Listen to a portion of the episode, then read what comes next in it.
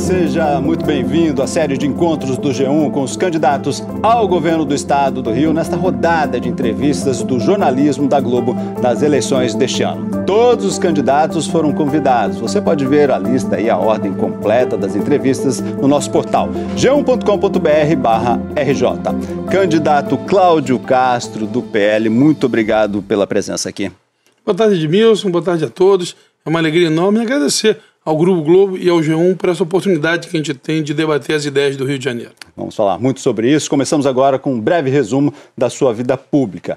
Cláudio Castro tem 43 anos e nasceu em Santos, São Paulo. Ainda criança veio para o Rio e por 12 anos foi chefe de gabinete na LERJ e também na Câmara. Em 2016 foi eleito vereador. Em outubro de 2018, na chapa de Wilson Witzel para governo, Castro foi eleito vice-governador do Rio de Janeiro. Com a cassação de Witzel, tomou posse oficialmente como governador em maio de 2021, cargo que ocupa até hoje. Quarta-feira, 24 de agosto, da redação do G1, eu sou Edmilson Ávila e o Desenrola Rio de hoje é com Cláudio Castro, do PL. Governador, candidato também, nossa conversa terá duração de uma hora a partir de agora. Eu começo falando com o senhor, candidato, sobre CEPES. O Ministério Público está investigando o que tem sido chamado aí de escândalo do CEPEG. Mais de 220 milhões de reais em dinheiro vivo foram sacados em caixas eletrônicos, ali na boca do caixa, por pessoas contratadas pelo Centro de Estudos e Pesquisas do Estado, chamado CEPEG, que eu mencionei. As denúncias feitas pela imprensa começaram em maio, mas só em 18 de julho, foi publicada no Diário Oficial a criação de uma comissão especial de auditoria para investigar as irregularidades. Por que demorou tanto para investigar, governador? Ou não investigar era bom para o senhor, era bom eleitoralmente, para ter mais votos? Edmilson. Queria te agradecer a pergunta. Esse é um assunto muito controverso e acho que é uma grande, um grande bem que a gente faz para a população poder explicar isso primeiro lugar, que o que a gente chama de CEPERG são os programas sociais do governo, grande parte deles. A gente tem que lembrar que eu assumo dia 28 de agosto de 2020, é no meio de uma pandemia, um governo tinha um déficit naquele final do ano de na casa de 6,2 bilhões de, de, de, reais. No ano seguinte, de 2021, nós já abrimos o ano com um déficit na casa de 20 bilhões de, de reais. E só no ano de 2022, que a gente abre com um superávit de, na casa de 3 bilhões de, reais. O estado do, do, Rio de Janeiro é um estado quebrado, um estado praticamente ingovernável e que a gente foi é, passo a passo cu, cu, cuidando, me, melhorando. Para você, eu estou fazendo esse, esse preâmbulo, Edmilson, para a gente entender por que, que os, os programas só começaram depois. Porque o Estado antes não tinha dinheiro. O Estado é um Estado falido, quebrado, que mal pagava salário e a gente ia fazendo. Perfeito, Quando foi a ideia? Desculpa, eu vou continuar, eu vou, eu vou, eu vou chegar no CEPERG é, e eu vou responder exatamente a sua, a sua pergunta. Até um, um parênteses, Edmilson. Eu vi as outras entrevistas e teve gente que, na hora que, que você confrontava, preferia at atacar o outro. Essa não será a minha postura hoje aqui. Eu vou defender é, o que tiver que ser defendido e eu vou responder tudo do meu governo. Acho que cada um tem que. Nós somos homens públicos a gente tem que responder aquilo que a gente faz. Então, por e não que fugir, é que demorou tanto Não fugir. Por, por, por, causa disso, nós começamos os projetos. O CEPERG foi, foi, foi a maneira da, da gente fugir das, das famosas OS, que são as organizações so, sociais, que ao longo da história sempre causaram problema.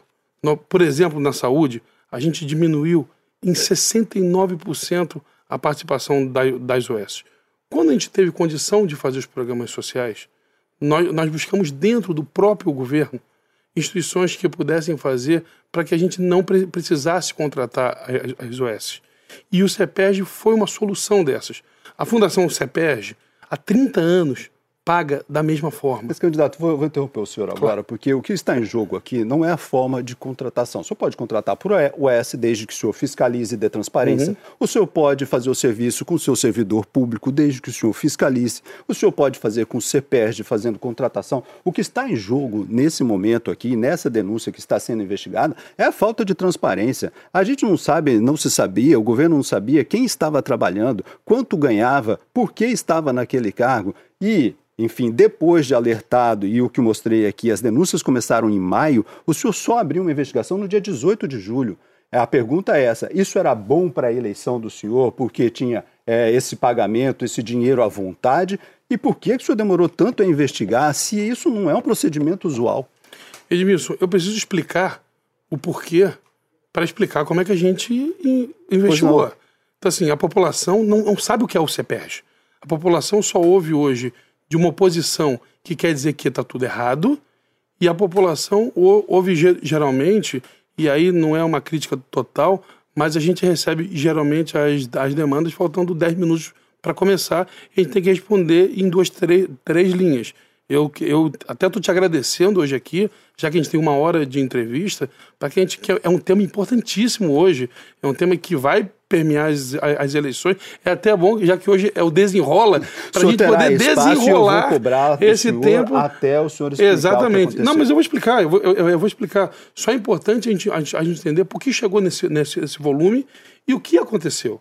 Por isso que eu estou tentando explicar o seguinte. Em primeiro lugar, o, o, o CEPERG, hoje, ele abarca programas importantíssimos, como os núcleos de, de esporte, são mais de 2 mil núcleos de esporte, Hoje, Edmilson, eu disputo o garoto com, com tráfico dentro da comunidade.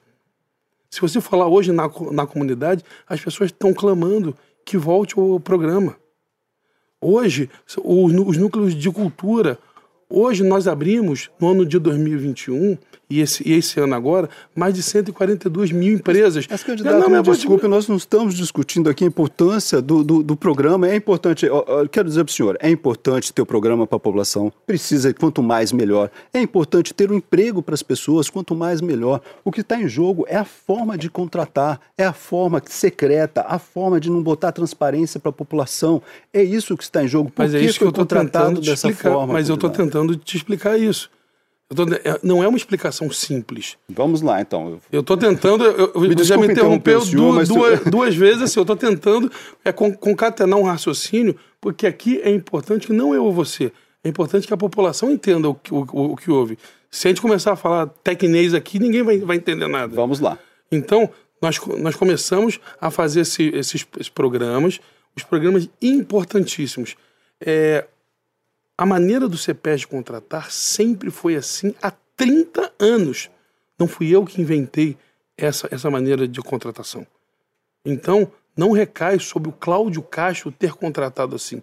O está correto? O senhor acha que está correto não ter a transparência? Não, dia. Eu tenho, eu tenho um, um e-mail de novembro do ano, do ano, do ano passado. O CEPES cobrando o Bradesco a bancarização de todas as pessoas. Eu estou tentando há, há meses, antes da denúncia, meses antes da, da, da, denúncia, nós já estávamos tentando corrigir. Já era algo que, que nós estávamos vendo que, que, que, não era correto. Só que eu não podia esperar, Edmilson, o Bradesco fazer a coisa para fazer o, o, projeto acontecer. O povo estava clamando por, por, esse, por esses projetos. Então é o seguinte, eu não estou dizendo, Edmilson, que não tiveram erros. Eu não estou me, me escondendo dos erros. O que eu estou falando é que a gente botou a mão na, massa para fazer pelo, pelo povo. O que eu estou falando, Edmilson, é que esses programas hoje, o, o RJ para Todos, é o programa que mais ajudou gente ao longo de um, de, um, de um ano e meio. É só você ir nas comunidades e ver. E hoje um programa é o seguinte: erro de poucos está prejudicando milhares de, de pessoas. Só de crianças, são 73 mil crianças que não estão que não tendo projetos hoje. A gente está investigando, tá? Eu já vinha fazendo. O senhor a... disse que o senhor é o maior, maior interessado na investigação. Sim, sou mesmo, tanto que eu procurei o Ministério Público. Abre aspas, o senhor disse que vai cortar na carne. O que, que o senhor cortou até agora? Desses, com tantas denúncias que nós mostramos de, de pessoas fantasmas que receberam, de pessoas ligadas a políticos que receberam, o que, que foi cortado até agora? Hoje tudo. Hoje o programa falo, não está funcionando. Essas pessoas que recebiam, Hoje, já, todos foram exonerados ou não? Já foram cortados As... vários, vários núcleos, muitos núcleos já foram cortados. Todos os que a gente julgou, não, não tem, mas eu, eu passo para que, que você coloque no próximo jornal. É um compromisso meu com, com você. Mas hoje já está sendo a investigação. Hoje a gente está fazendo todos os cruzamentos de quem tem dois vínculos. Lembrando que não é isso apesar dessa, dessa, dessa investigação, ela é mais complexa. E eu vou te dar um exemplo. Um professor de 20 horas de, de educação física, ele pode ter duplo vínculo. Um policial militar que, que também seja professor de educação física, ele pode, na folga dele, ao invés de, de fazer o, o RAS, tá num, tá num programa desse. A gente, a gente não pode ser irresponsável em simplesmente passar uma, uma faca e cortar tudo porque é o seguinte, Edmilson, é a minoria que está com, com, um problema. Isso é a garantia que eu, que eu te dou. O Ministério Público, eu procurei o Ministério Público. Não foi o Ministério Público que me procurou. O senhor procurou para fazer um TAC, um termo de ajustamento de conduta. Isso não quer dizer que o TAC será feito. Eu sei que, pelas informações que eu tenho, esse TAC está em análise, está em tramitação, mas isso não quer dizer que ele será aceito. Eu pergunto para o senhor, o senhor falou assim, ah, nós tá, tem uma comissão investigando, Sim. né? Essa comissão do senhor agora, o senhor tem algum relatório dela? Porque até essa comissão até agora mostrou que eles encontraram 300 pessoas, como o senhor disse, que trabalhavam no CEPEG, recebiam pelo CEPEG, mas também recebiam por um outro órgão do, do, próprio governo. Então, estavam recebendo duas vezes.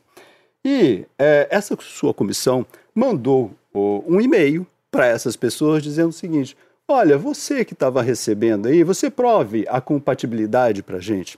Governador, se nem a sua comissão sabe o que essas pessoas estavam fazendo, deveria ser automático. Opa, Edmilson Ávila trabalha de manhã e à tarde aqui. Como é que ele pode estar aqui? Deveria ser automático, deveria ter transparência. Nem a sua comissão sabe. É... E o senhor tem dito que não é, não é secreto. É secreto, governador. É uma folha secreta, porque a comissão não sabe.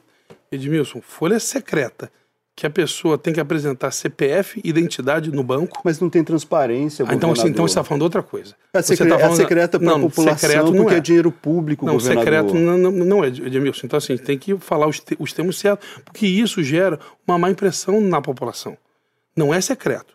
O que tem nome, nome CPF e identidade, não tem nada de secreto nisso. Mas ninguém pode checar, ninguém pode ter... É, é uma, uma fiscalização dessa. Por que, que a população, então, não pode ter essa, essa transparência? Por pode, que não está é um, ali? É, é, um erro e eu já, eu já determinei que se, que se corrija. Eu não estou dizendo que não está errado, não. Eu já determinei, vamos corrigir isso, vamos publicar todos. Inclusive, na proposta que nós fizemos ao Ministério Público, está a publicação de todos os nomes antes de voltar aos programas. Nós estamos sim querendo dar toda a transparência. Foi um erro? Sim. Foi um erro. Não estou negando que foi erro, erro não. Eu não, eu não vim aqui para para enrolar, não, para que você precise me, me desenrolar. Não, aqui é para a gente desenrolar, Exatamente. para que você mostre ao eleitor é isso, é isso mesmo. devidamente. Eu quero dizer, meus amigos, eu queria olhar para você. Governar é ter problema, sim, mas governar, acima de tudo, é ter vontade de, de, de fazer e não negar quando tem problema. Eu não neguei em momento algum que tem problema. Outras situações, história fora, a, a gente vai lembrar que todo mundo nega. Eu não. Eu procurei o Ministério Público para ajustar. Então, esse valor, quando fala duzentos e tantos milhões, a esmagadora maioria trabalhava e recebeu porque trabalhava sim. Tem problema? Tem. E a gente tem que punir severamente aqueles que, que, que erraram. Agora, você que foi que é atendido, que foi atendido, que sabe o que eu estou falando, você sabe o quanto os programas são bons e quanto eles estão fazendo muita falta. E eu garanto, eu vou lutar para todos os programas voltarem. Agora, governador, é, outra denúncia que é gravíssima é sobre rachadinha. Tem rachadinha no seu governo? Porque nessa, né, nessa denúncia as pessoas dizem o seguinte: eu sacava e tinha que dar parte do meu salário para a, o político que me indicou para essa vaga. O senhor vai investigar? Tem rachadinha no seu governo? Edmilson, eu não tenho como, como saber. Mas eu te garanto o seguinte: nós estamos investigando e cada pessoa será punida. Não é à toa que eu pedi para que, que o Ministério Público entrasse, que é o órgão que, no, que, que nos ajuda a fiscalizar. A sua comissão puniu quantos até agora? Não, punir não, não puniu ninguém, até porque não cabe a gente punir, cabe a gente demitir e abrir, e abrir, e abrir um PAD. A gente está em, em, processo de análise para ser feito isso. E estão mandando tudo Mas já tem mais de um mês, governador. É, mas é complexo mesmo. Mas nós estamos investigando e serão todos punidos, com certeza. Isso não passa a impressão para o eleitor de que vocês devidamente não querem investigar? Não, não passa não, Edmilson. Quem procura o, o Ministério Público, quem vai atrás de ajuda, é porque quer resolver. E eu, vou... olhando, olhando assim, de verdade, é, eu, nunca, eu não me lembro na história do Brasil alguém que tenha procurado o Ministério Público para ser investigado. Eu estou perguntando isso para o senhor porque nós mostramos aqui no RJ2 uma outra denúncia que é o Inova Imop, que tem também parceria com o CEPERJ. Neste caso, também com a mesma denúncia, falta de transparência, ninguém sabe quem trabalha lá, quanto recebe, mas logo depois o governo abriu lá um conselho, um conselho para apurar lá as irregularidades. Botou três pessoas nesse conselho. Uma delas, Wagner Vargas de Oliveira, que deveria investigar ele também recebeu dinheiro do CEPERJ. Isso não mostra que o governo não quer investigar? Como é que eu boto uma pessoa que foi beneficiada pelo dinheiro do CEPERJ investigando o próprio CEPERJ? Edmilson, a, a, a resposta é simples. É muito simples. Se o governo não quisesse investigar, não teria trazido o Ministério Público para dentro do problema. Se a pessoa, inclusive o investigador do governo, estiver errado, ele também será punido. A decisão de chamar o, o, o Ministério Público não é do CEPERJ, não é do secretário, é do governador. A decisão de pedir para que, que investigue, o Ministério Público é totalmente autônomo, inclusive não só o Ministério Público, não. A Controladoria e a Corregedoria do, do, do Estado também foram chamados. A, a, grande prova de que o governador Cláudio Castro quer investigar é ele ter ido pedir ao Ministério Público que investigue é a maior prova. A prova é o seguinte, inclusive, Edmilson, se algum secretário meu, que eu acho que está investigando, estiver fazendo, fazendo parte, iremos todos chegar nessa, nessa pessoa. E eu tenho a maior tranquilidade que quem foi lá atrás de pedir ajuda para ajudar a investigar fui eu. Governador, só para a gente botar um ponto final nesse assunto claro. aqui, que já falamos bastante desse assunto que é muito importante. Eu te agradeço, viu? Como o senhor ainda não puniu ninguém, o senhor se compromete aqui com o seu eleitor? Em quanto tempo o senhor vai já apresentar um relatório dessa sua comissão? Quanto tempo mais precisa para apresentar um relatório para punir as pessoas que desviaram dinheiro? Posso, posso pedir a, a câmera aqui? Rapidamente. Rapidamente. Eu me comprometo que em, que em 15 dias a gente vai entregar um relatório com todas essa, essas primeiras pessoas que, que erraram e todas, que aí é um instrumentozinho, tá? Chamado PAD, que é o que, é o que eu tenho que fazer que eu vou mandar o PAD e vou enviar todas as pessoas ao, ao Ministério Público. Um compromisso meu. Todas serão exoneradas? Não tem, não tem nomeação, eu não posso falar em exoneração. Governador, eu vou só interromper um pouquinho agora, claro. só para dar uma informação aqui, para quem neste momento está assistindo a gente pelas redes sociais, gente. Agora você pode continuar aí acompanhando essa conversa aqui, essa conversa sobre propostas de governo. Você pode continuar acompanhando no nosso portal. Lá tem a, a transmissão completa no G1. Candidato, vamos falar de transporte agora? Vamos. Transporte, candidato, o, o Estado conseguiu fechar um acordo com a Supervia. É, o preço da passagem vai ficar em R$ reais até o final do ano, mas o Rio de Janeiro vai desembolsar aí 251 milhões. Enfim, o senhor tem dito que não é para a Supervia, que é para o investimento em manutenção. Mas o, quando terminar o ano, e também terminará a eleição, nós poderemos ter um reajuste da passagem para o próximo ano, quando terminar o, o, o, esse período eleitoral. O senhor acha que o eleitor vai olhar para isso e vai achar que isso é só, opa, uma politicagem eleitoral para ganhar votos e depois ele vai ficar com custo ali na frente? Edmilson, é, em primeiro lugar que eu não tenho medo de fazer reajuste algum. Quando eu tive que fazer o da SEDAI um mês antes de começar a, a, a, concessão, eu fiz. Quando eu tive agora que reajustar o ônibus, eu reajustei. Quando eu, quando eu tive que reajustar o metrô, eu reajustei. E eu fiz isso na boca da eleição. Então, não é do meu, do meu perfil ficar me escondendo em eleição, a deixar para depois para fazer negociata. Eu não faço isso. Quando eu tive que, que fazer, quando o contrato mandava fazer, eu fiz. Então, teremos aumento no próximo ano, sim. Senhor... Se a agência liberar e, gente, e nós tivermos que, e nós percebemos que as cláusulas foram todas cumpridas, que o grande motivo de eu, de eu não ter deixado de registrar agora é que a concessionária não está cumprindo a parte, a parte dela. Se ela não está cumprindo a parte dela, a população não pode pagar mais por, por um serviço que ela não cumpriu o investimento dela. Tem uma possibilidade de chegar a R$ reais. Então, no próximo ano, poderá chegar a R$ reais a passagem será, da Supervia? Será negociado. Eu, eu não acho esse, esse valor razoável.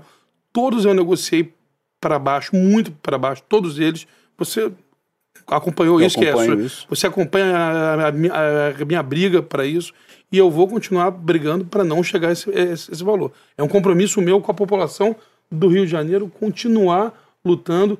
Estes 251 milhões, eles foram colocados numa conta específica onde é proibido pagar, eles pagarem dívida, eles usarem como dividendos, eles mandaram dinheiro para fundo, ele vai ter que ser investido 100% na manutenção e na operação. Inclusive, ele foi feito de forma parcelada para que a gente possa cumprir, é, é obrigar a efetivo, o efetivo cumprimento. Se não cumprir, eu não deposito a próxima parcela. E lembrando que dia 30 de novembro eu tenho um encontro com eles definitivo, que é onde a gente vai ver as melhoras ou não. E ali se realmente não tiver melhorado, é, tem toda a condição da gente tomar uma decisão drástica. Lembrando que eu discordo da encampação. Eu acho que o Estado vai piorar o serviço ainda mais se, se encampar. Lembrando que essa concessão, a minha concessionária, é considerada uma das melhores do mundo no Japão. O, o, o problema é da concessão em si. E o que o Estado, se não melhorar, vai, fazer é reconcessionar. Ainda sobre esse assunto, Candidato, no, na, no seu governo nós chegamos a um dos piores momentos da supervia. Mas eu quero retomar um pouco a história para que todos entendam o que aconteceu. O senhor, o senhor tinha um engenheiro no comando da secretaria, Delmo Pinho. O senhor trocou esse engenheiro por um deputado, com todo o respeito ao deputado Juninho do Pneu, que assumiu a pasta, ele não entendia do assunto.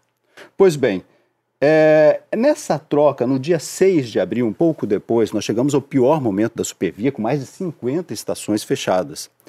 Enfim, as estações não abriram, mas o senhor, nessa troca de botar o Juninho do pneu para a secretaria, conseguiu abrir uma vaga para um suplente, que era Júlio Lopes, ex-secretário é, de transportes do governo Sérgio Cabral. Pois bem, a minha pergunta é: esse foi um toma lá da cá muito claro. Se o senhor for reeleito, esse toma lá da cá estará de novo na Secretaria de Transporte ou na de Saúde, que é tão importante, e a população vai sofrer? O senhor vai governar com esse toma lá da cá político? Edmilson, é, o que você chama de tomar lá da cá, e aí eu vou, com todo o respeito que eu tenho a você, eu vou me permitir discordar, é, é um governo de coalizão, sim. E é um governo de, de coalizão que fez o Rio sair de um estado quebrado para um Estado hoje que, que respira. É um governo que deu paz. É um governo que você citou bem a saúde, que a saúde, que já tiveram vários da, da, da, da cá, hoje é um servidor da própria secretaria. Eu ouvi falar que é a primeira vez na, história que um servidor da saúde está à frente da saúde. Então, é o seguinte, ali a ideia é porque muito do que a gente está tá, tá fazendo é para a Baixada Fluminense. E lembrando que a Secretaria de Transporte não é só supervia. Ah, e o senhor mostrou claramente, o senhor, botou um, um, um, médico à frente. O senhor, o senhor disse, eu botei um, um profissional Se fosse isso, da saúde... Se fosse lá da cá, eu botaria um outro político na, na, na, na saúde. Eu mas achei que naquela hora... um bom exemplo. Sim, mas eu, mas eu achei que naquela hora a saúde precisava de um perfil daqueles. O que eu estou tentando te, te, explicar. Na Secretaria de Transporte, o senhor achava que precisava do perfil do Juninho, do pneu? Eu achava que precisava de um perfil político. Porque precisava de alguém com uma maior capacidade de, de, de negociação com todas as, as concessionárias. Porque a gente via de um problema, de uma pandemia enorme, onde o Brasil foi um dos únicos países, a informação que eu tenho, o único continental que não ajudou os transportes em nada teve, teve uma diminuição enorme e eu precisava de alguém com uma capacidade de, de negociar, de conversar, de, de discutir, porque a gente, não era só a supervia, eram todas elas estavam em, em negociação. E eu achei que naquele momento um perfil político era importante para que a gente tivesse um processo melhor de, de negociação. Não quer dizer, Edmilson, que à frente esteja um político quem não pode ter todos os seus subsecretários e engenheiros. Isso, isso, isso, é, isso é uma lógica que às vezes acaba sendo, e você me, me, me perdoe, um preconceito ao político. O político pode ter uma grande, um, um, grande potencial de, de articulação. O tem toda a razão. Onde ele, é... onde, onde ele vai fazer um bom trabalho com um corpo técnico interessante. O senhor tem toda a razão, mas em secretarias vitais, é, a boa governança tem mostrado que secretarias onde há é, uma grande possibilidade de problemas para a população, uhum. como Secretaria de Transporte, Fazenda, onde se cuida do dinheiro, é, saúde, como o senhor citou, Sim. que essas pastas estejam na mão realmente de pessoas muito capacitadas. Mas quer ver, você, você disse que poucos dias depois que ele entrou, a gente teve um problema sério. Ou seja, não, não foi dele, foi, foi do engenheiro que estava antes contradizendo o que você está falando. O senhor está botando a culpa, então, no engenheiro? Não, estou falando o, o, seguinte: era um processo de negociação muito difícil. Que o engenheiro que estava lá, que é um maravilhoso engenheiro, que é o, que é o, que é o Delmo Pinho, não estava conseguindo avançar nas negociações. E que é um engenheiro fantástico, mas que não estava tendo, talvez, o, a, a, a, capacidade mais política de, de diálogo de fazer as, as negociações. Eu troquei, não foi por tomar lá da cá foi porque eu tinha certeza que naquele momento o perfil secretário que, que, eu precisava era alguém político. E eu vou te dar o exemplo da saúde. Assim que eu, que eu assumi, eu coloquei uma linha duríssima que foi o doutor Chaves, saudosíssimo doutor Chaves, que veio, sabe, sabe de onde, Edmilson? Do Ministério Público. E eu, e eu dei a orientação para o doutor Chaves que era para limpar a, a balbúrdia toda. Passou um tempo, eu precisava de quê? De um epidemiologista. Quem entrou? O doutor Kiep, que é isso, e é da secretaria. A gerir, Edmilson, às vezes, é você olhar o que você precisa para aquele momento. Eu vejo e ter tá coragem tá, de mudar. Eu vejo que o senhor está com o seu programa de governo aí, eu li o seu programa de governo também. É, nós estamos falando de um, um, problema que é seríssimo, que é a supervia, por isso claro. estamos debatendo aqui há tanto tempo. Mas lá no seu programa, governador, não tem nem a palavra supervia, não fala supervia. Por que, que a supervia, que tem tantos problemas, não mereceu uma linha sequer ali de destaque no seu programa. O senhor não está pensando nela para o futuro? Estou pensando sim, mas. Para o eleitor eu... saber, opa, vai investir na Supervia. Edmilson, eu entendo que a questão. A gente não pode olhar o Rio de Janeiro como pequenas caixas. O programa de, de governo, como até você falou nos São outros, é um grande, mil passageiros. É um grande dia. balizador. É um grande balizador, ele vai dar o balizamento nós estamos fazendo pela mobilidade urbana, e aí engloba também a, a supervia, tem a questão do, do Pacto RJ, que tem o metrô leve até, até Nova Iguaçu. Tem o corredor expresso, que vai ligar Itaboraí até Niterói, passando por, por, por São Gonçalo inteiro. Tem linha 4 do metrô, a Estação Gávea, tão, tão famigerada, Estação Gávea, que a gente tem que dar uma, dar uma solução. Até bom você ter falado, e aí, tem solução para a Estação Gávea no A Estação Gávea, eu já, eu, já tenho, eu já tenho feito por, por ela, é porque não, não, não deu certo, mas eu já abri duas licitações para que, que a gente pudesse terminar a obra civil. As duas foram, foram desertas, eu estou dialogando com o Ministério Público e a própria concessionária está aceitando terminar a obra civil. No próximo governo, então? não, não agora, ter... agora já, agora já. Quando recomeçar a obra, esse, esse ano ainda, é uma negociação que eu estou fazendo com o TCE e com a concessionária antiga, e tem uma, tem uma boa chance de da gente ter, nos próximos de repente, 15, 20 dias aí, terminar essa negociação e tirar aquela água para que, que não aconteça igual aconteceu no metrô de São Paulo. É, e já, já que as duas licitações que eu fiz deram desertas, é, a ideia é a concessionária que estava baseada na discussão dela com o TCE pegar um valor que seria estimado em 300 milhões de, de, de reais e ela terminar a, a parte é, civil ali para que a gente possa tirar a água e terminar as, as fundações. E aí sim é, partir para terminar a estação 4. Ficaria para o seu próximo governo, se o senhor for eleito, o senhor terminaria a estação Gávea aí para que Sim. as pessoas pudessem usar? Isso é prioridade para o senhor ou não? A prioridade não é será... prioridade. Não a, é prioridade? A, não, a prioridade ali é tirar aquela água e terminar a, a fundação civil ali. Então essa estação, então, para o seu próximo governo também não é prioridade neste momento? Edmilson, é, eu estou na cadeira hoje. Eu sei o que é ter que arrumar dinheiro para fazer as coisas. Você tem que arrumar dinheiro hoje para saúde, educação, folha, infraestrutura, tudo. É, desse, governar é tomar decisões. Então, assim, o que eu estou falando, conforme a gente for melhorando a arrecadação, tendo fluxo, a gente vai fazendo mais pro, pro, pro projetos. É prioridade minha terminar a estação Gávea. Eu tirar o risco dela. Tirar o risco dela antes e, dentro dos quatro anos, botá-la para funcionar.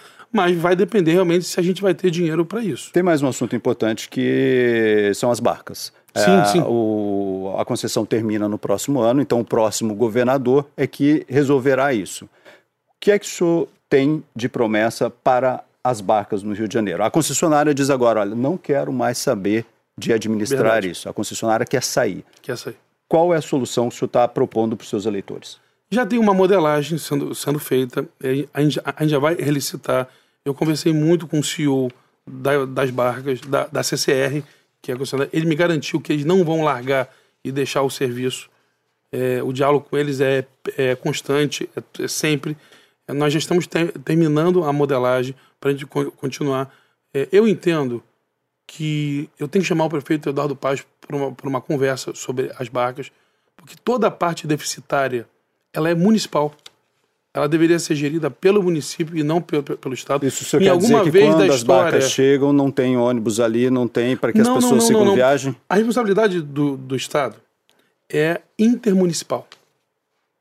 Se você pegar todos os trajetos intermunicipais, eles são superavitários o, todos os trajetos que são deficitários, que, que fazem, inclusive com que a CCR não queira ficar, são os que são dentro do município do, do, do Rio. O senhor está falando de Paquetá? Paquetá, Cocotá, são deficitários, todo, todo, todo, todos eles. E, e fazem a concessão, no, no, no, geral, ser deficitária. O pacote todo é deficitário, governador. Não, se fosse, hoje, se fosse hoje Rio-Niterói não era não A era concessionária disse que não quer mais saber, porque só são 34 mil passageiros por dia, que não pagaria Se fosse ali... só Rio-Niterói, a gente ra rapidamente voltaria a ser superavitário. Não, não, não é porque você tem um pacote. O pacote faz ele ser deficitário. Por isso que a modelagem nova tem que ser chamado o município do Rio para conversar junto, junto da modelagem para entender. Eu garanto que a barca não vai parar, que o, que o Estado vai tra tra trabalhar e que a gente vai ter um, um, serviço melhor na próxima concessão. Se não tiver uma concessionária, o Estado vai ocupar o espaço se o senhor for eleito de fato. Senhor... Vai ter uma concessionária nova. Vamos trocar de assunto agora, vamos falar do Pacto RJ. O senhor começou Pacto a falar RJ. dele aí, que é um grande investimento que, com o dinheiro é, do leilão da SEDAI. Uh, o senhor lançou no ano passado o Pacto RJ, um programa que promete investimento em várias áreas, como saúde, segurança, mobilidade, utilizando aí o dinheiro, como eu falei, do, do leilão da SEDAI. Em maio deste ano, o RJ1, aqui da TV Globo, fez uma reportagem citando que algumas obras prometidas para começar em 2021, como o Teleférico do Alemão, o MOVE de São Gonçalo ali, que é toda essa parte viária é, em São Gonçalo, o metrô de Nova Iguaçu, que é uma espécie de VLT também, né? não é um metrô propriamente dito, que nem tinham começado. Vamos relembrar aí com essa reportagem? Vamos ver o que o senhor disse. E reabriremos o teleférico do, do Alemão. Vamos levar o metrô até Nova Iguaçu, porque o morador, o morador da Baixada é aquele que fica horas, horas e horas no transporte público para chegar aqui. Faremos também o MOVE de São Gonçalo, que vai fazer com que o trabalhador de São Gonçalo e Itaboraí leve 40% a menos do tempo. E não são promessas, não. Todos os projetos já estão em fase de, de licitação e começam a obra esse ano ainda.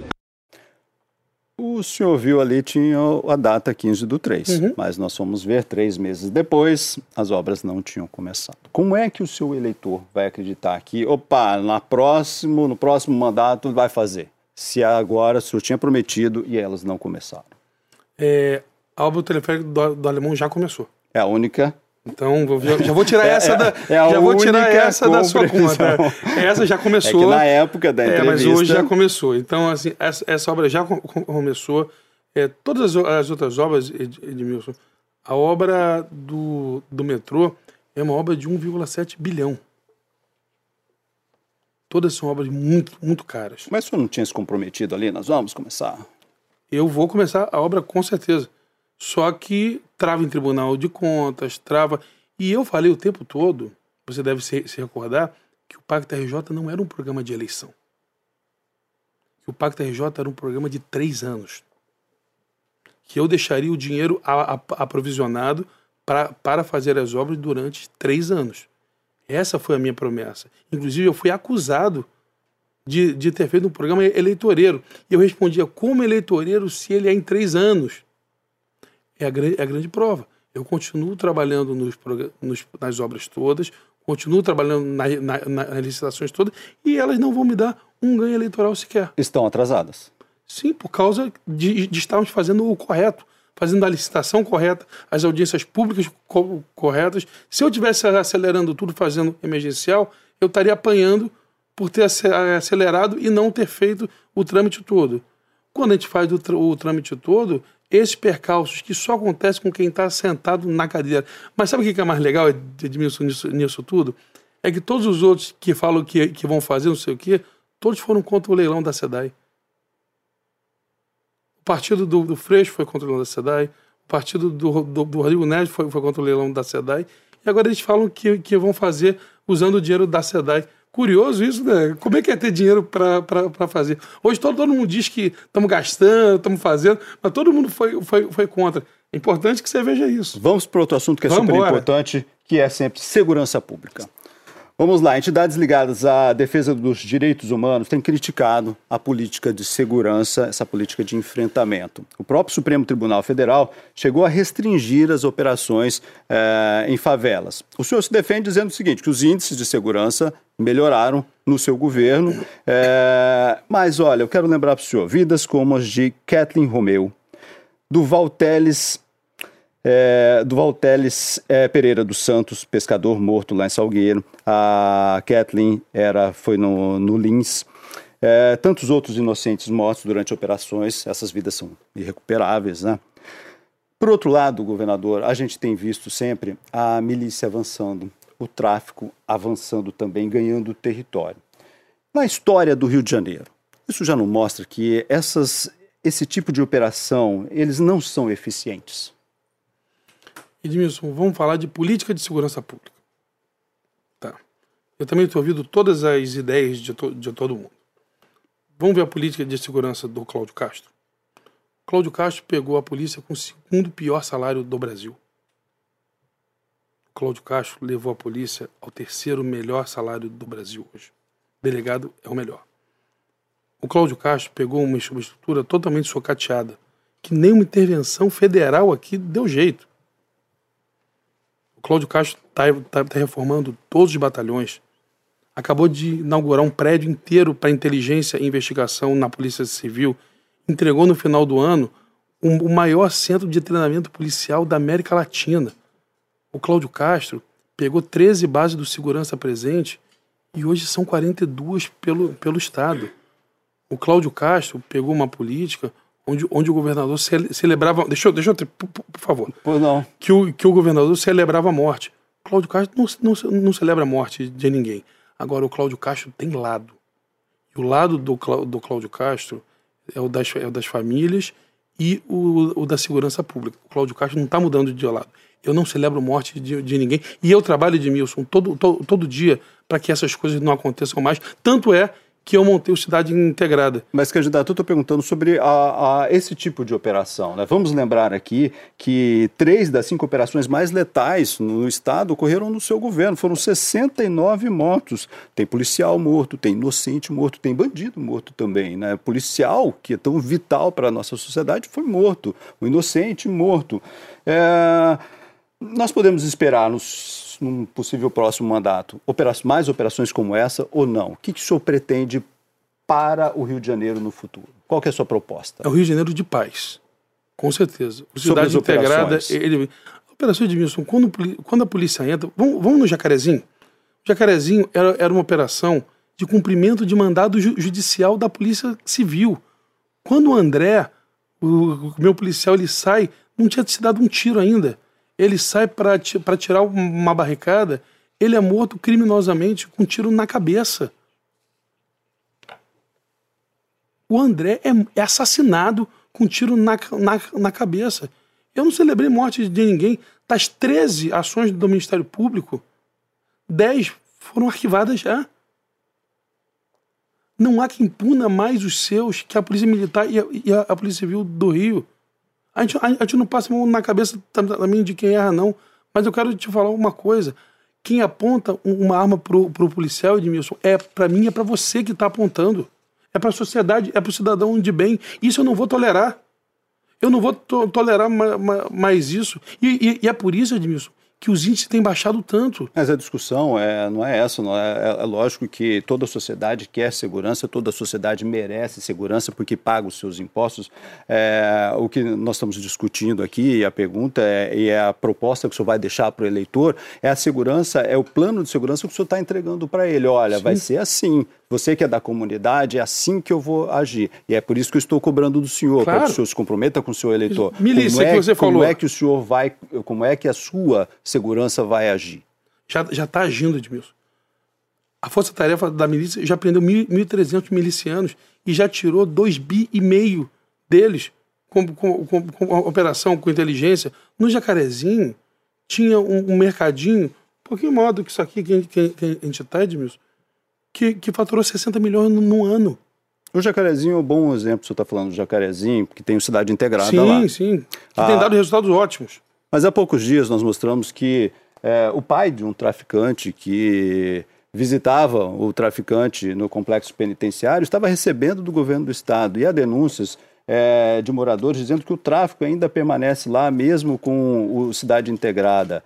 É, por que, que, mesmo com a ocupação, isso está acontecendo? Por que, que o pai do tra traficante, que estão é, denunciando que ele está levando informações para o traficante, está recebendo dinheiro do governo do Estado?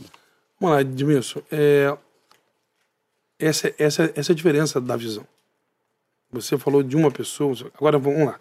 7 mil toneladas de, de, de lixo retirado do, do Rio Salgado e Jacaré. Escola totalmente reformada, piscina e quadra fun fun funcionando. Tinham sete núcleos de esporte lá. O centro de juventude fun funcionando. A FAETEC funcionando. O posto do Detran funcionando. O senhor tem cooperação com a Prefeitura do Rio de Janeiro? Porque no início só, o prefeito só um O que eu estou falando é o seguinte... que nem sabia que isso ia acontecer. Mas eu estou falando o seguinte, olha, quantos resultados bons tiveram cidade integrada, e é isso que às vezes eu, eu, eu reclamo, porque parece que é uma torcida para que a coisa não, não funcione. Cidade integrada tem, tem que ser celebrado o resultado, e não é cele, celebrado nunca. Parece assim, a gente está fazendo, Edmilson, para dar certo. Há uma intenção clara de, de dar certo. E no próximo governo será ampliado? Ampliado, com certeza. O Cidade Integrada é a nossa maior esperança hoje. Irá para onde? Ah, isso, isso, isso, isso é técnico. Isso vai para onde a técnica e, e, falando, eu não vou cometer o, o, o mesmo erro da, da UPP. Se eleito, tem previsão de quantas mais? Isso vai ser de acordo com a técnica foi, foi dizendo. Isso aí, cidade integrada, é, eu inclusive nem quero contar ele com o programa de governo, porque ele é 100% técnico. Ele, ele não é um programa de governo, ele é um programa de Estado. Ele é um programa para funcionar e seria um erro meu usar ele em, em campanha porque ele tem que ser, Edmilson, uma torcida. As pessoas têm que, têm que torcer, têm que, têm que me ajudar para a cidade integrada dar, dar, certo. Ele é a nossa esperança de dar certo. Candidato, vamos trocar de assunto vamos aqui, lá. da sua trajetória política. Aí o senhor responde a um processo por corrupção. A sua defesa questiona a validade da delação que levou a ser investigado por receber propina quando ainda era vereador. O senhor nega é, que tenha, isso tenha acontecido. Os advogados alegam que a delação foi gravada, o que é uma obrigação definida pela lei anticrime. Já o Ministério Público está dizendo o seguinte: olha, que os depoimentos foram colhidos antes da sanção da lei anticrime. O órgão especial do, do Tribunal de Justiça do Rio de Janeiro enviou o caso para o Superior Tribunal de Justiça em Brasília. Governadora, minha pergunta é o seguinte: este ainda é um caso que precisa de desfecho. Se eleito, o senhor estará no cargo. O Rio de Janeiro pode correr o risco de ter mais um governador preso ou afastado? Edmilson, é, em primeiro lugar, eu estou processando o delator. Sabe por que eu estou processando ele? Porque ele não apresentou prova. Eu estou processando ele pedindo que ele apresente as provas. Tem um ano que ele foge da audiência. Eu não fui sequer denunciado. Já tem mais de três anos de operação eu não fui nem denunciado. No depoimento que, que, que vazou, ele fala o seguinte: eu não estava lá. Eu estava numa outra sala, mas eu tenho certeza que aconteceu. Agora, o, o, o curioso é que para a pessoa que estava dentro da sala, ninguém nunca perguntou. O que aparece o senhor no elevador com uma mochila. Sim, tinha uma pessoa dentro da sala comigo. Tinha uma pessoa dentro da sala comigo. É importante você. Tinha uma pessoa dentro da sala e outra que não estava na, na sala. A pessoa que estava dentro nunca foi perguntada. A pessoa que diz que estava fora diz que sabia. E outra coisa, o Ministério Público, com todo o respeito que eu tenho, ele quando ele, quando ele coletou o depoimento era uma coisa, mas na validação da, da, da delação a lei era outra. Não poderia ter sido validado, teria que ter mandado fazer de volta. Então é o seguinte, ela é totalmente ilegal, totalmente ilegal, não foi percebido que a lei tinha, tinha mudado. Ela é, é, é, ilegal e, Edmilson, sinceramente, se fosse a meu favor, se eu tivesse sendo, sendo beneficiado, já iam ter tido um milhão de, de, de reportagens, o vereador, o governador beneficiado. Como me prejudica, ninguém levanta a tese. Eu acho que a justiça ela tem que ser para todos. Como é da sua trajetória, eu fiz questão político. de lembrar desse assunto. Obrigado, é... obrigado por ter lembrado. Que, enfim, que terá um desfecho ainda, claro. nós vamos aguardar esse desfecho é. da justiça. Vamos passar para a educação, vamos. que é fundamental. Uh, a gente tem recebido perguntas aqui é, da internet. Na educação, é, nós recebemos uma pergunta aqui no Twitter dizendo o seguinte: é, que nós temos quase 8 mil, a falta de quase 8 mil professores. E nós temos um concurso. O senhor vai chamar os concursados? Eu já chamei 600 agora, dos, dos concursos de 13 e 14. Já chamei, chamei tem um mês. Ele até menciona, chamou 600, mas são 12 mil, é, no Twitter que ele me mandou, ele falou, mas são 12 mil é, aguardando. É, enquanto aguarda, mesmo assim o governo precisa é, contratar hora extra, porque faltam, uhum. de fato, professores em sala de aula, mesmo contratando hora extra, alunos ainda estão sem sem, sem aula. O que é que o senhor vai, o que é que o senhor pode prometer? Primeiro para os concursados, o senhor uhum. vai chamar concursados e prometer para os pais, para os eleitores de fato, terão professores. Se não tiveram em setembro, eles vão ter no próximo ano? Olha só, nós estamos, nós estamos em... quase em setembro, claro, né? Nós estamos em, em, em regime de recuperação fiscal. Eu só posso chamar o que eu tiver de, de vacância pós-regime. Então isso é, uma, isso é um dado. Por exemplo, na polícia eu tenho um déficit enorme, mas eu não posso chamar porque esse, grande parte desse, desse, desse déficit ele aconteceu, ele vem de antes do, do regime. Então esse número ele já não, ele, ele é um número verdadeiro, mas ele infelizmente não é mais um número real, porque eu não posso chamar todos, é, grande parte daqueles que estavam que, que antes, eu sou, eu sou vedado.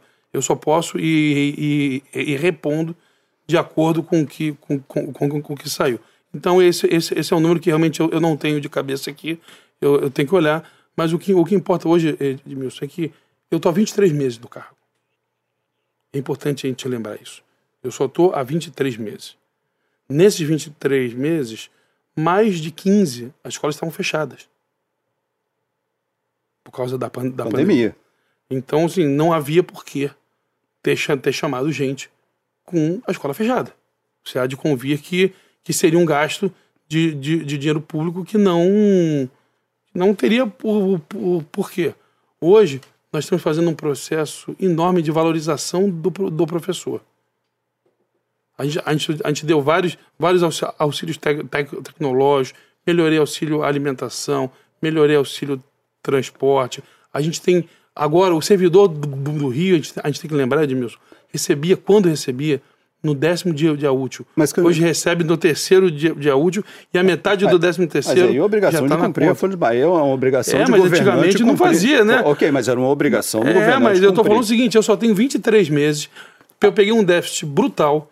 É que às vezes, assim, é, só, só, é importante, porque parece que eu estou há 10 anos no cargo. Mas o governante sempre fui... vai ter que responder mais, porque não, ele está em exercício. Não é, mas né? assim, Edmilson, eu peguei o Estado quebrado no meio de uma, de uma pandemia, com déficit para fechar aqui, aquele ano, Edmilson, de 6,2 bilhões de, de, de, de, reais. E nunca trazei uma folha sequer. De, deixa eu só fazer uma pergunta para o senhor sobre educação, que é tão importante. Claro. Eu acho primordial isso. E que essa é uma carreira que precisa ser prestigiada, essa é uma carreira que precisa ser reconhecida. E tem uma luta aqui é, da, do sindicato, enfim, tentando aqui um salário chegar, o Estado chegar aqui ao piso nacional, que é de 3.845. Se eleito, esse aqui é, é uma, uma reivindicação da categoria. Se eleito, se o senhor conseguir vencer, lógico, nós estamos com regime de recuperação fiscal, o senhor se compromete com essa categoria? Eu vi no seu plano de governo, por exemplo, tem lá investimento em sala de aula, investimento em tecnologia, construção, mas não tem lá essa proporção de investimento no material humano, nos professores, com remuneração. O senhor se compromete com o professor é, uma remuneração chegando aí ao piso nacional?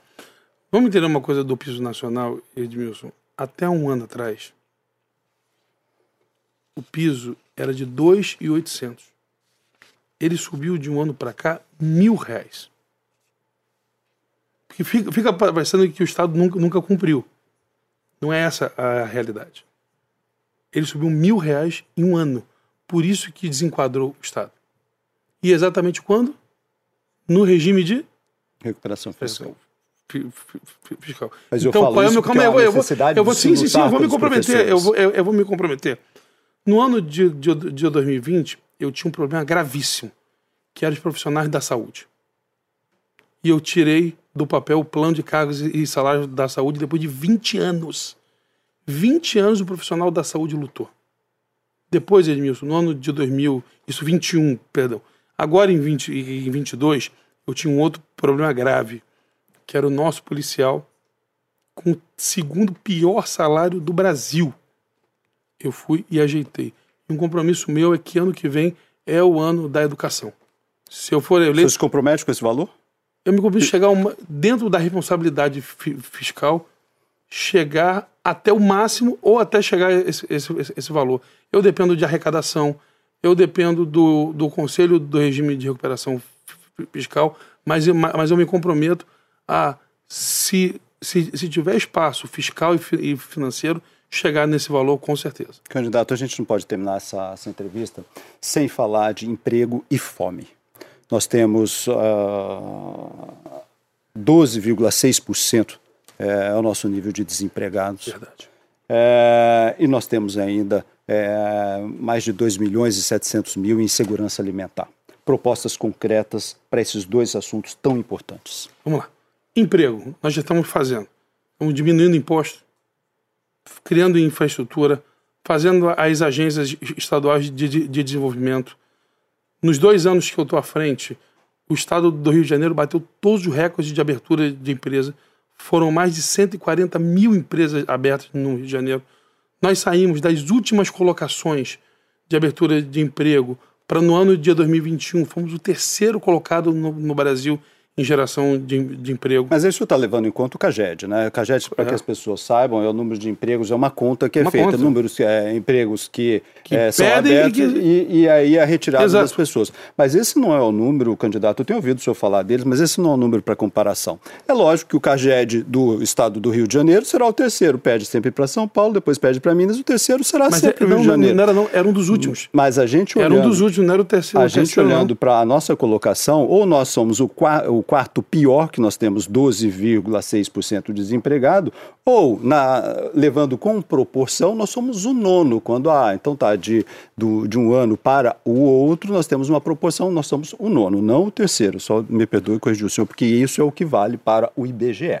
Não, o que vale para o CAGED, e eu estou usando o dado é o número, do, do CAGED, concordo aí, com cada um usa o dado que quiser usar. Mas não serve não, para mas, comparação entre não, não serve, candidato. Desculpa, o senhor me perdoe, você está usando um bom, um bom número para a sua campanha. E você está usando o pior número para a sua entrevista. é assim que, que, que, que funciona. O senhor, é, vai me desculpar. Não, a gente, a gente tem esse...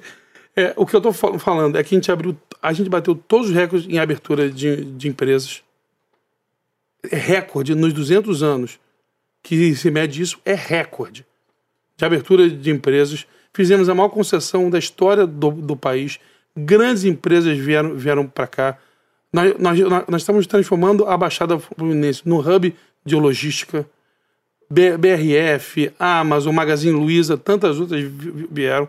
Nós, nós estamos colando, que é um, a colagem, é quando você dá o mesmo benefício que o estado vizinho tem para voltar a ser atrativo. Eu já abri mais de 75 mil vagas de FITEC para qualificar a mão de obra. Então, assim, Edmilson, nós já estamos fazendo pela, pela empregabilidade. Inclusive, um dos projetos do CEPES é a Casa do, do, do Trabalhador.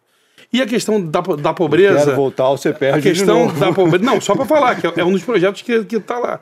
E a questão da, da fome, é, nós fizemos o Super RJ, 325 mil famílias já foram atendidas por, por ele. Estamos com café da manhã do um trabalhador. próximo mandato, se o senhor for eleito. Eu vou ampliar esse trabalho. Já são, já são nove restaurantes do, do povo com comida a um real, alguns nossos só e outros em, em parceria com as prefeituras. O Super RJ tem prazo para terminar, não é?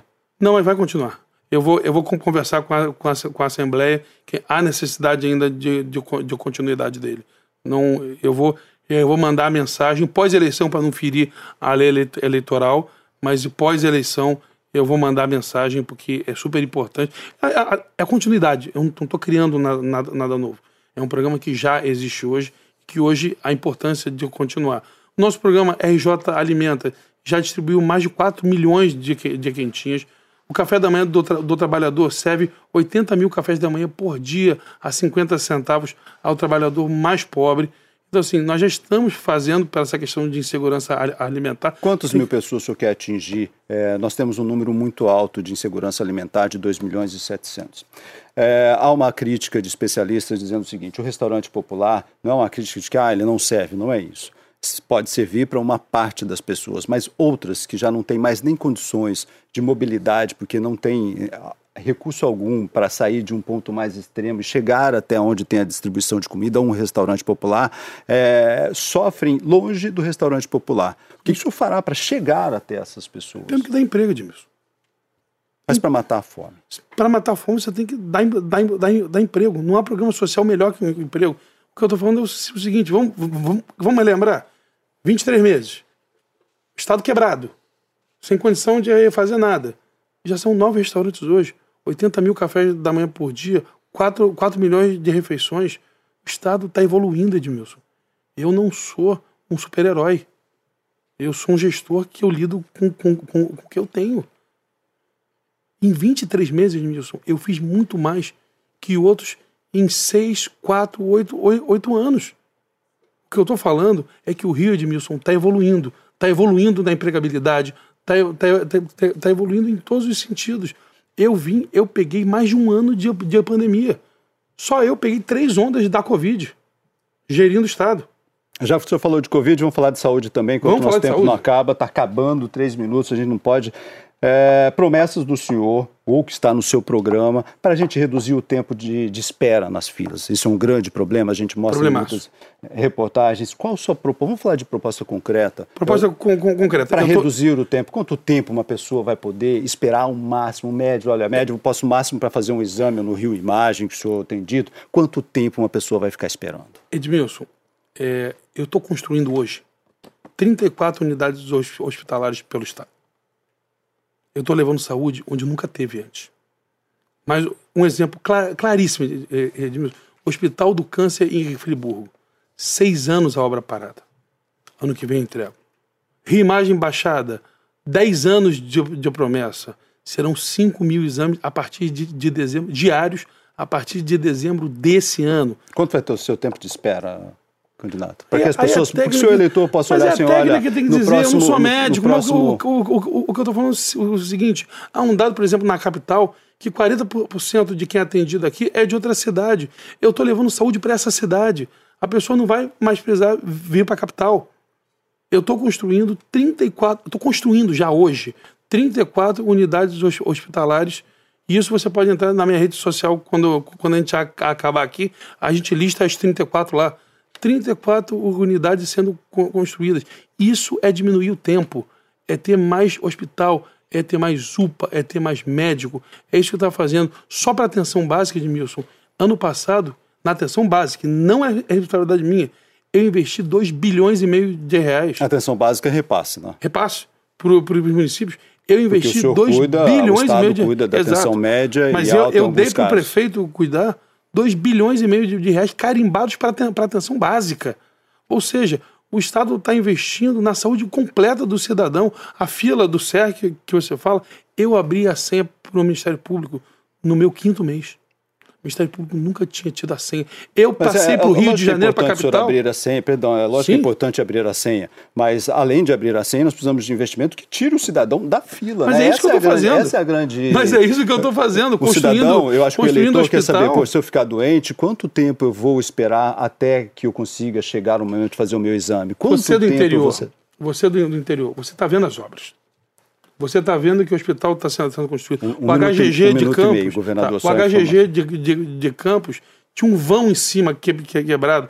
Daqui a cinco dias eu entrego a, a, a, a obra. O hospital da, da posse, eu tripliquei o investimento. O Hospital Iguaçu, em Nova Iguaçu, vai ser, vai ser entregue esse, esse ano.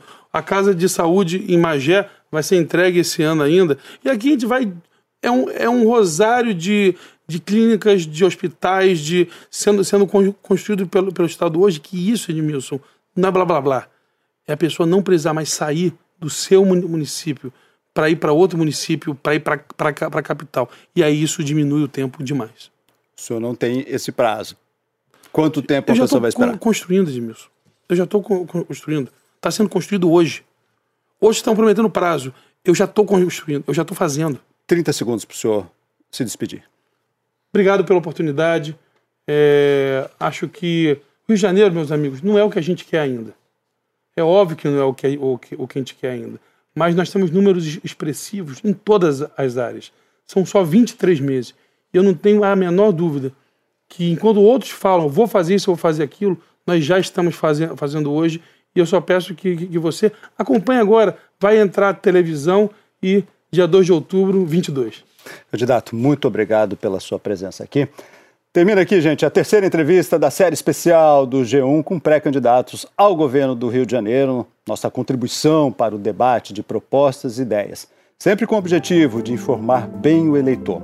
Já conversamos com outros dois candidatos aqui, ainda falaremos com mais seis que terão suas entrevistas exibidas a partir de segunda-feira, dia 29. A ordem completa você pode encontrar lá e também com todas as entrevistas realizadas aqui já no nosso portal, lá no G1. E a íntegra da conversa com o governador Cláudio Castro também ficará disponível no G1 e na sua plataforma de áudio preferida. Por fim, gente, vamos aos créditos. A coordenação executiva da série é de José Rafael Berredo. A coordenação de vídeo é de Tatiana Caldas. Na direção de imagem, Pedro Kochek. A diretora, a editora-chefe do G1 é Cláudia Croito e o diretor, Renato Franzini. Na direção regional de jornalismo, Vinícius Menezes. Na direção de jornalismo da Globo, Ricardo Vilela. Diretor responsável, Ali Camel. Eu sou Edmilson Ávila e fico por aqui. Até o próximo Desenrola Rio, gente.